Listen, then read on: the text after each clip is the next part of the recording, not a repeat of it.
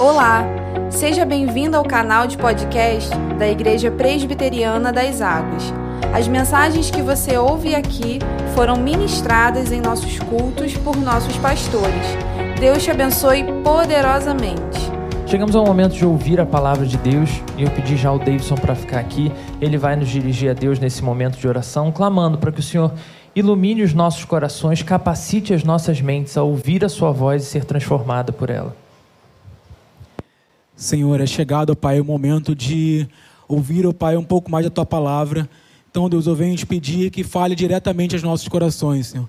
Que o Senhor use, Pai, o pastor Felipe para trazer a Tua mensagem para nós nessa manhã e que nós possamos, ó Pai, absorver isso de forma grandiosa, Pai, e que possamos colocar em prática tudo aquilo que vamos ouvir aqui. Que o Senhor possa, Pai, trabalhar em nossas mentes, em nossos corações, ó Deus, e que possamos cada vez mais estar dispostos a ouvir mais de Ti, a aprender mais do Senhor. Fica conosco, Deus, nessa manhã. Obrigado, Deus, por tudo que já aconteceu até aqui. E assuma, Deus, novamente o controle do que irá acontecer. Muito obrigado, Pai, por tudo. Amém. Be beleza, vamos lá.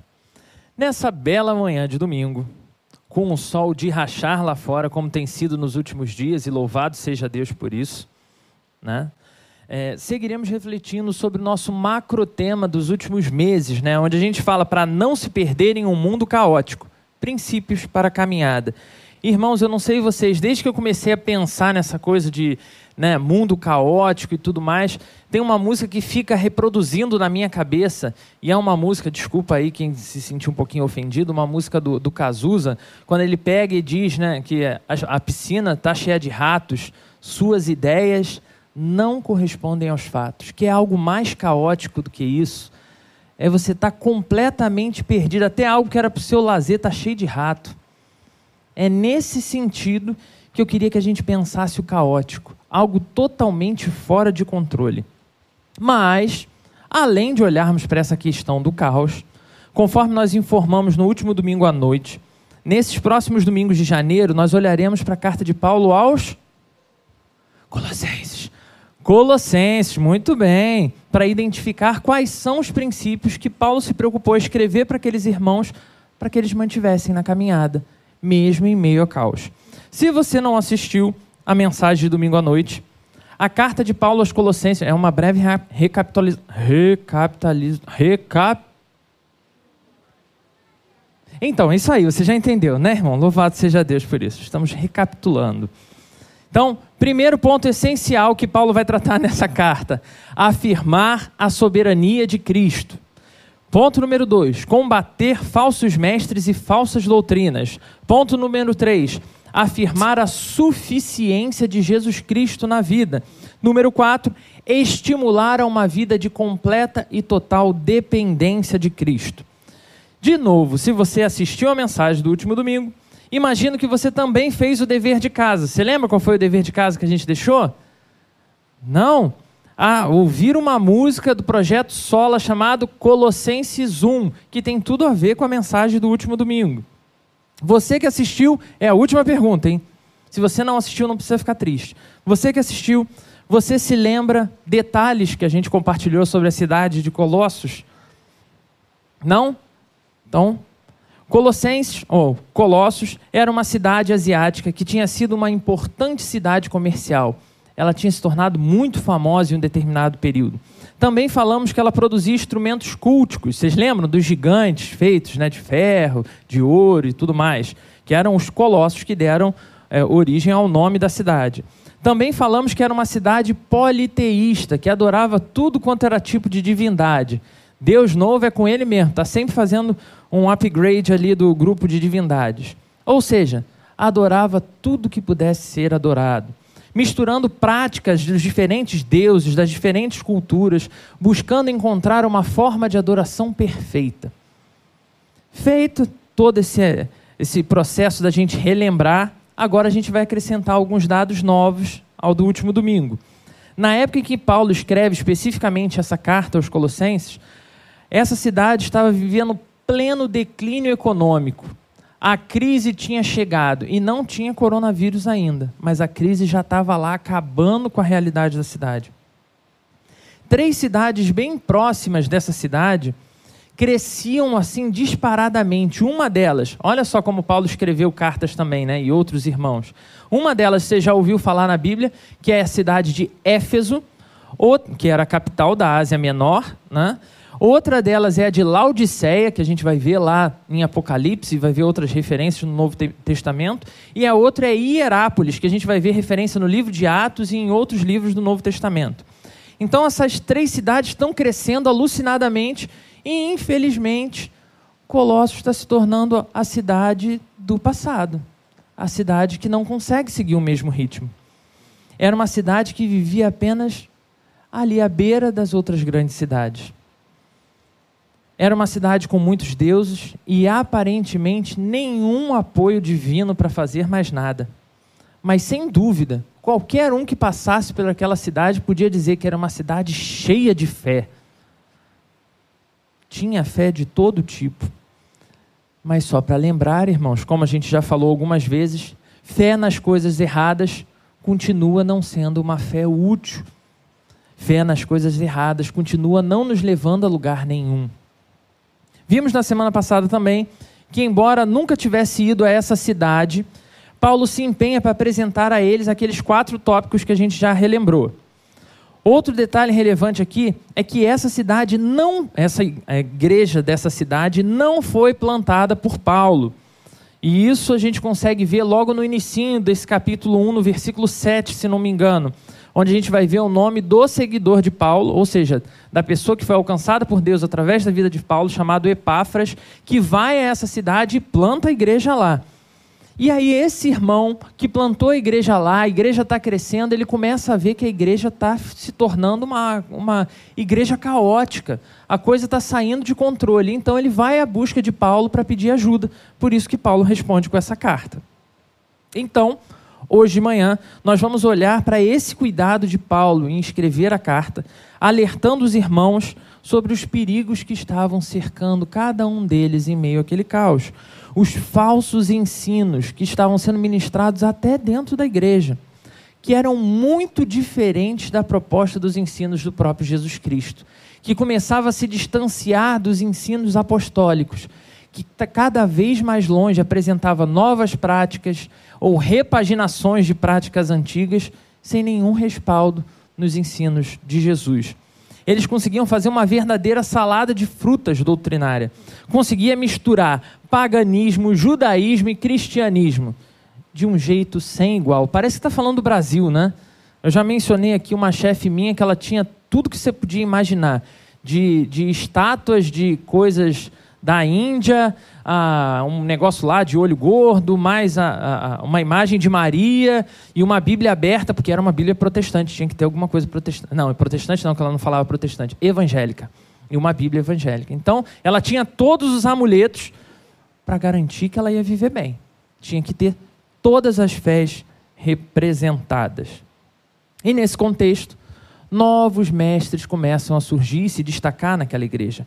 Eles se, eles se colocam nessa posição como se estivessem carregando mistérios especiais de Deus. Eles traziam novas revelações que nem Jesus tinha alcançado. Eles traziam novas práticas que os apóstolos, coitados, não tinham tido a profundidade que eles alcançavam. E as pessoas cada vez mais se fascinavam por isso. Ou você acha que o mistério é algo novo? Né? Lá o pessoal já gostava desse negócio. E essas práticas vão se tornando práticas comuns dentro da igreja. Então surge uma série de perguntas: em quem eu devo acreditar? Como eu posso viver em meio a essa confusão doutrinária que toda hora alguém surge dizendo que Deus falou, que Deus revelou? Quem estaria de verdade ensinando a vontade de Deus? Que sinais podem evidenciar que é Deus comunicando a nós? Aonde está a verdade? Como a fé poderia ter respostas mais sólidas do que a filosofia? No texto de hoje, Paulo vai nos responder todas essas perguntas, mas ele também vai nos apresentar uma forma de viver, ainda que surjam novas perguntas mais difíceis do que essa. Está com a sua Bíblia aberta? Em Colossenses, capítulo 1, versículo 24, a gente vai fazer a leitura do versículo 24 do capítulo 1 até o capítulo 2, versículo 5. Ok? Diz assim a palavra do Senhor: Agora me regozijo nos meus sofrimentos por vós, e preencho o que resta das aflições de Cristo na minha carne, a favor do seu corpo, que é a igreja, da qual me tornei ministro de acordo com a dispensação da parte de Deus, que me foi confiada a vosso favor, para dar pleno cumprimento à palavra de Deus. O mistério que estivera oculto dos séculos e das gerações, agora, todavia, se manifestou aos seus santos, aos quais Deus quis dar a conhecer qual seja a riqueza da glória desse, desse mistério entre os gentios, isto é, Cristo em vós, a esperança da glória, o qual nós anunciamos, advertindo a todo homem e ensinando a todo homem em toda sabedoria, a fim de, a fim de que apresentemos todo homem perfeito em Cristo. Para isso é que eu também me afadigo, esforçando-me o mais possível, segundo a sua eficácia, que opera eficientemente em mim. Gostaria, pois, que soubesses que grande luta venho mantendo por vós pelos laodicenses e por quantos não me viram face a face, para que o coração deles seja confortado e vinculado juntamente em amor, e eles tenham toda a riqueza da forte convicção de entendimento, para compreenderem plenamente o mistério de Deus, Cristo, em quem todos os tesouros da sabedoria e do conhecimento estão ocultos. Assim, digo para que ninguém vos engane com raciocínios falazes Pois, embora ausente quanto ao corpo, contudo, em espírito, estou convosco, alegrando-me e verificando a vossa boa ordem e firmeza da vossa fé em Cristo.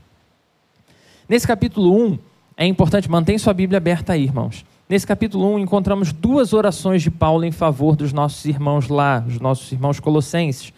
A primeira oração, ela se encontra nos versículos 9 ao 12, e você pode já observar aí na sua Bíblia. E a segunda oração é esse texto que engloba essas duas partes, do capítulo 1 ao capítulo 2. Nessa oração, Paulo fala sobre a totalidade da expressão da fé.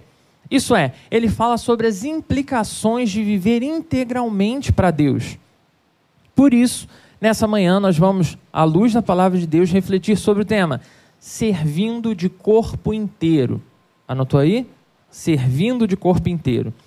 Nos versículos anteriores, que é o nosso texto da semana passada à noite, Paulo havia falado sobre a supremacia de Cristo, dizendo que Jesus Cristo já existia antes que todas as coisas viessem a existir e que Jesus Cristo continuará existindo depois que todas as coisas passarem.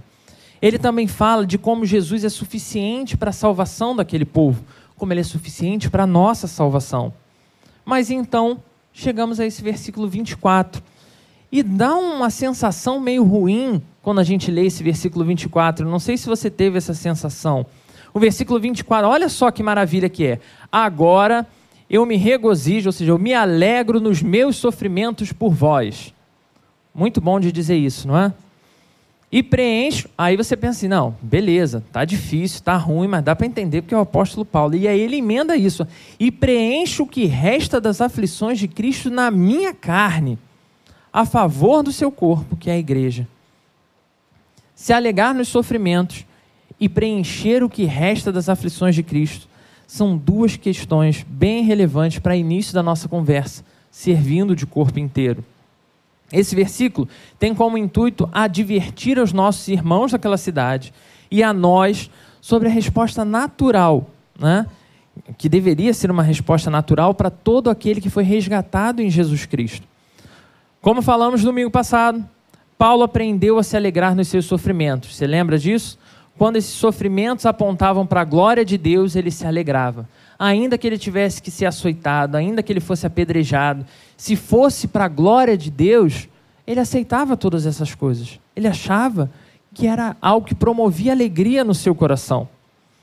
Mas você pode estar olhando para isso e pensando, Felipe, esse negócio de se alegrar com o sofrimento é muito ruim, muito difícil. Não dá para fazer, não. Então, queria fazer, é claro, um, um exemplo um pouco mais leve para você entender como é que funcionaria parte desse sofrer sentindo alegria.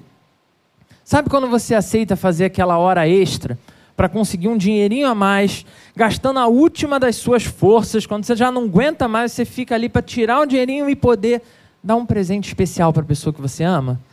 Não dá uma alegria do esforço que você fez? Faz só assim, irmãos. Dá, não dá? A gente sente que, caramba, foi ruim, foi difícil, mas valeu a pena. É disso que Paulo está dizendo. Se nós cheios de erros, cheios de limitação, conseguimos nos alegrar com pequenas alegrias, mesmo que isso envolva algum sofrimento, como não viver a alegria no Senhor, embora isso envolva sofrimento?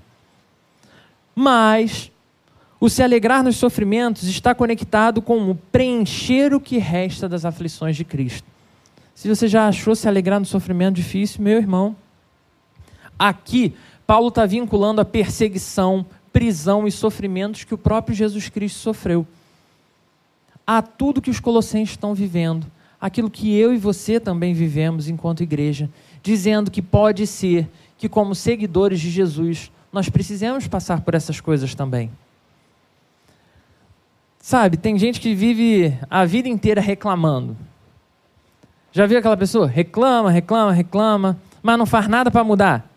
É, a pessoa que está na igreja, mas está ali, a igreja é ruim, a igreja é isso, a igreja é aquilo, mas está ali, né? Ah, tá ruim pra caramba. É tipo a, história do cachorro que está chorando e aí o cara pergunta, né? Que está no, no posto ali, pergunta: caramba, por que, que esse cachorro está tá chorando? Aí o frentista responde: porque ele está sentado num prego. Aí a pessoa se assusta e fala: caramba, o cachorro está sentado no prego, por que, que ele não sai dali? Porque não está doendo tanto assim. Essa é a pessoa que está vivendo aqueles sofrimentos, mas nada move ela a mudar.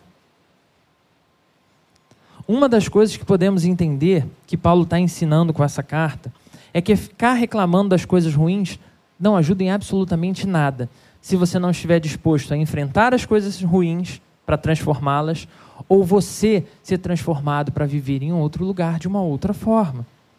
É dar um jeito de viver diferente ou aprender a se alegrar mesmo sofrendo ali. Por isso, se o sofrimento vier sobre a sua vida e isso manifestar de alguma forma a glória de Deus, eu e você precisamos nos alegrar, pensando que isso é nos méritos de Jesus Cristo. Paulo afirma isso ao longo dessa carta, porque ele mesmo, quando escreve, está preso, sozinho, idoso, já com seu destino assegurado de que é a morte ele sabe que, apesar de todas essas coisas, o seu destino permanece nas mãos de Deus. Cada sofrimento que Paulo passou na vida, cada desgraça, cada luta, fazia parte de um plano maior, ainda que ele, Paulo, não entendesse o que estava acontecendo. Ele entendia que ele precisava confiar. Como diz o cântico que a gente canta bastante aqui na igreja, muito bom, inclusive. Porque ele vive você lembra da última estrofe do Porquê Ele Vive? Que diz: E quando enfim chegar a hora em que a morte enfrentarei, sem medo então terei vitória, irei à glória ao meu Jesus que vive está. Cantar sem se conectar ao que a gente canta é mole. Mas como viver esse sentimento sem medo de que mesmo a morte mesmo os piores momentos da nossa vida, pode fazer parte de um plano maior de Deus e que a glória dele será manifesta.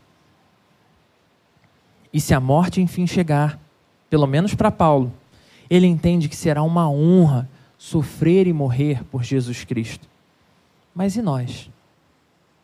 Como nós nos relacionamos com essa ideia de talvez sofrer ou morrer por Jesus Cristo? Paulo apresentou quem ele é e por isso ele faz essa construção, de maneira que os seus sofrimentos e a sua história, a sua perseverança, asseguram ao povo de que ele não é um aproveitador, que ele não é alguém que segue a Jesus, mas em meio às dificuldades está apto a sair correndo. Ele foi alguém chamado por Deus para viver aquilo ali, a que preço fosse. Então, mesmo que sofra, ele fará o que Deus mandou ele fazer. Essas palavras são importantes porque, como nós falamos no início, alguns falsos mestres, sem vida com Deus, sem ter contato com Jesus ou com seus apóstolos, eles estavam envolvendo a igreja e manipulando e costurando princípios cristãos de forma a incluir outras coisas que nada tinham a ver.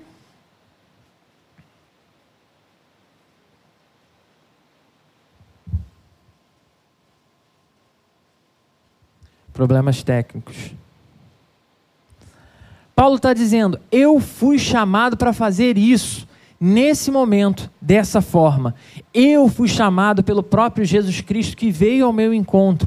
Eu, Paulo, carrego as marcas de Cristo no meu corpo. E que marcas são essas, irmãos? Não é a marca espiritual que a gente canta, né? E vive como se fosse algo que a gente pode esconder. Não, as marcas que Paulo está falando são marcas de pedra que ele tomou, são marcas de chicotada que ele levou, são marcas que deixam claro que ele não vai abrir mão do que ele acredita como podemos ver no versículo 25.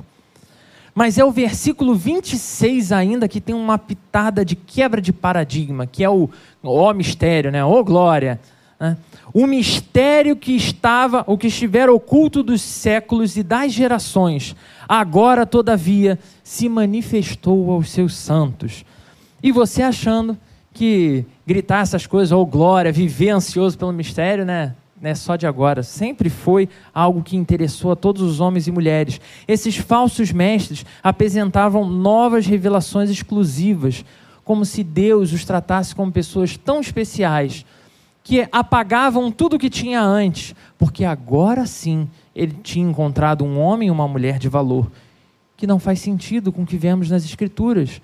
Do pecado, do que carregamos, a marca que esse pecado fez em nós e a nossa necessidade de Jesus Cristo e não a necessidade de mim mesmo. Eles não tinham andado com Jesus, não tinham sido chamados para andar com ele, mas queriam se aproveitar das condições que se apresentavam. Eles se valiam de conhecimento cultural e filosófico para fundamentar os princípios que eles achavam que a igreja tinha que ter. As escrituras sagradas, irmãos, Antigo e Novo Testamento, falam de uma coisa apenas, já que foram escritas pelas mãos de um mesmo escritor, e essa coisa é existe um único e exclusivo mistério de Deus. Por isso, Paulo destaca esse mistério aqui. No Antigo Testamento, a esperança do Messias Salvador era oculta, de forma que eles não sabiam quando seria, como seria, ou mesmo aonde seria que esse Messias ia aparecer. Era oculto.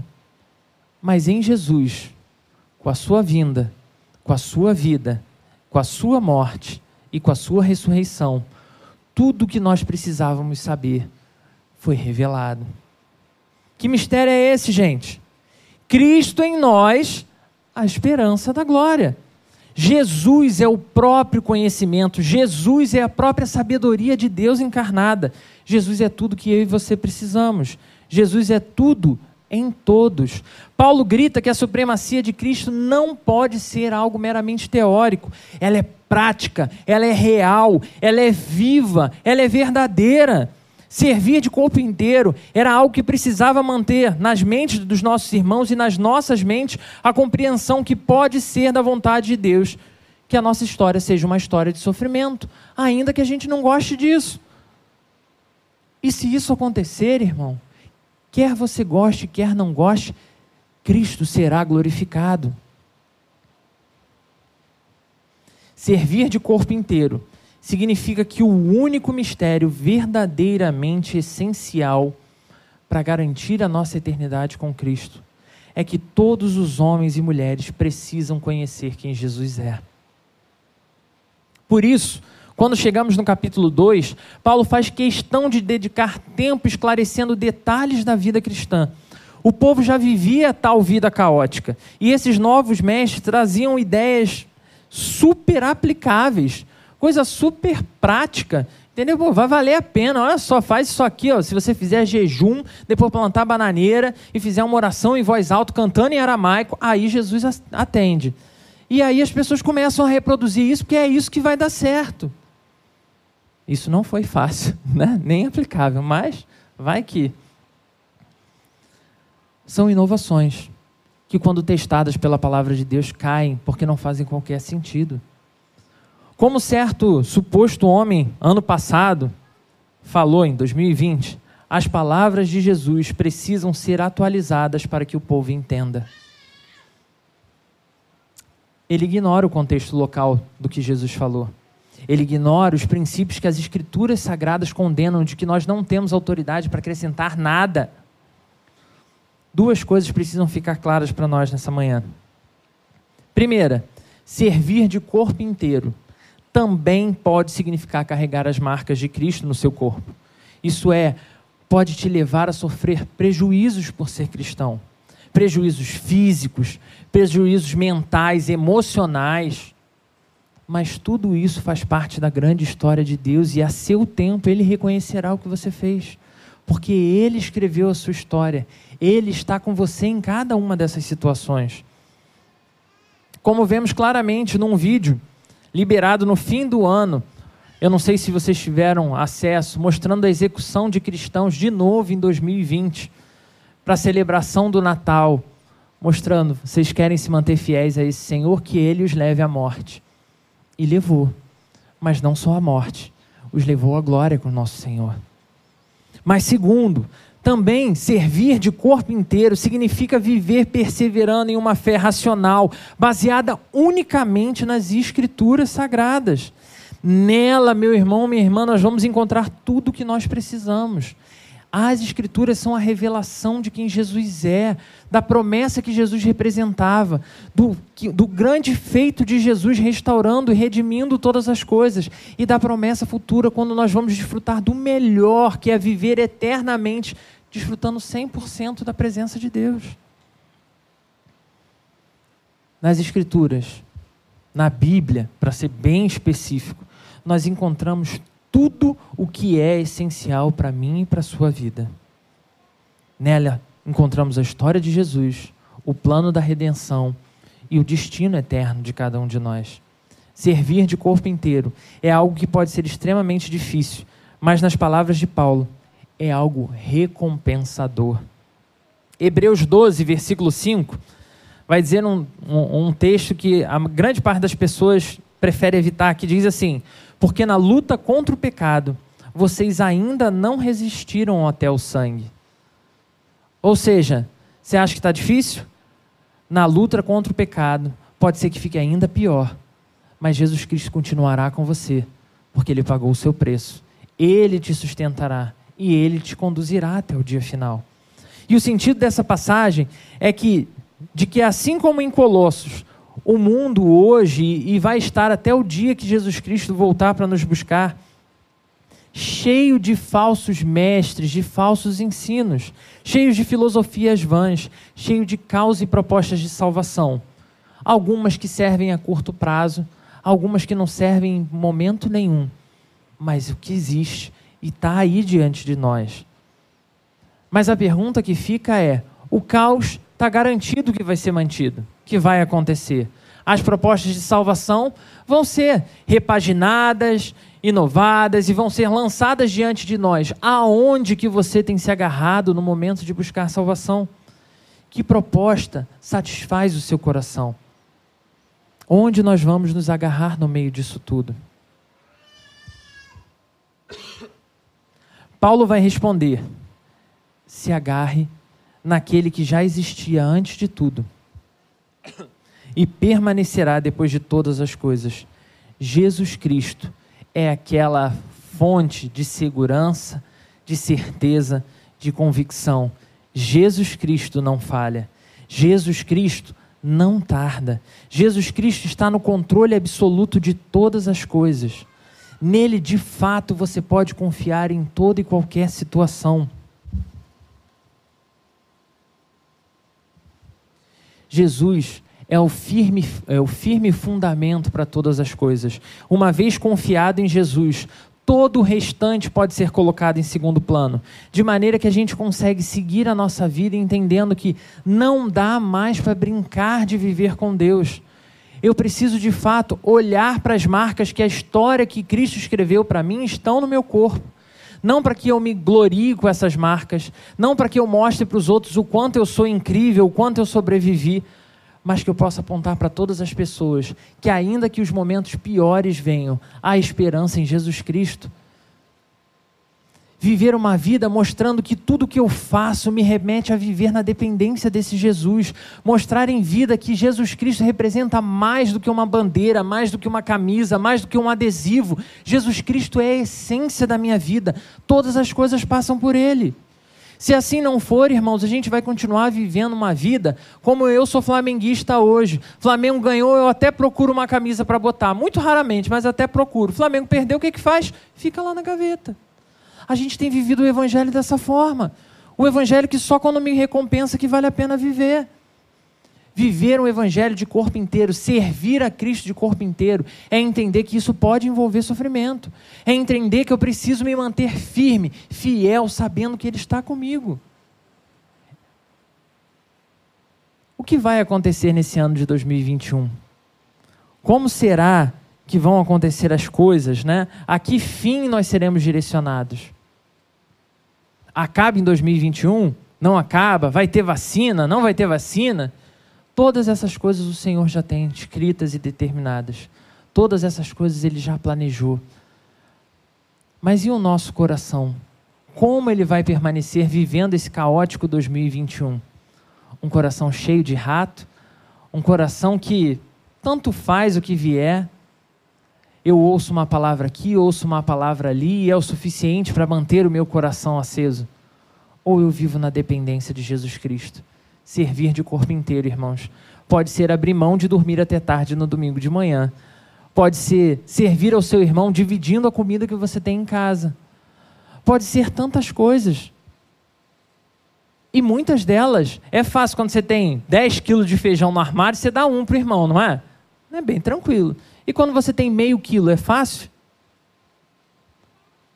São as dificuldades de viver a vida cristã, entendendo que aquele que provê para mim prover para o meu irmão. Aquele que provê para o meu irmão e está cuidando dele quando eu compartilho o que eu tenho, é aquele que também é fiel para manter a promessa comigo e cuidar de mim.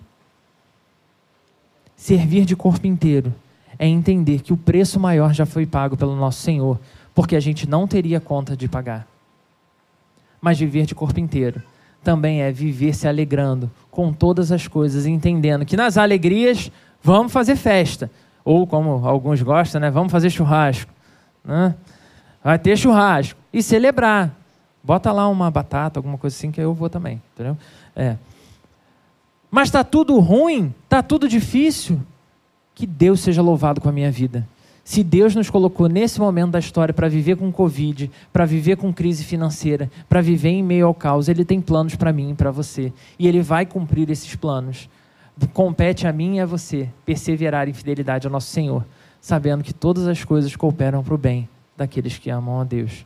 Meu irmão, minha irmã, servir ao Senhor de corpo inteiro é esse desafio. É um desafio que ele não vai passar se chegar a vacina. Não vai passar se for eleito um presidente melhor. Não vai passar se for reeleito o presidente que está aí. Não vai passar se a gente botar uma outra coisa que não presidente. Mas vai passar quando Jesus Cristo retornar para buscar aqueles que se manteram perseverantes, servindo a Ele de corpo inteiro. Que você ouça esse desafio que o Senhor nos traz nessa manhã. E você, mais uma vez, clame: Senhor, eu não tenho condições de viver assim se não for pela tua graça. Senhor, eu dependo de ti. E na dependência de Jesus, entender que as marcas dele serão transferidas a você. Na dependência de Jesus, saber que ele é a sabedoria encarnada por isso precisamos conhecer. Tem uma música muito antiga que dizia assim: é, Conheci um grande amigo. E aí a música ia descrevendo a relação com Jesus, essa relação de amizade, dizendo que nele você pode confiar.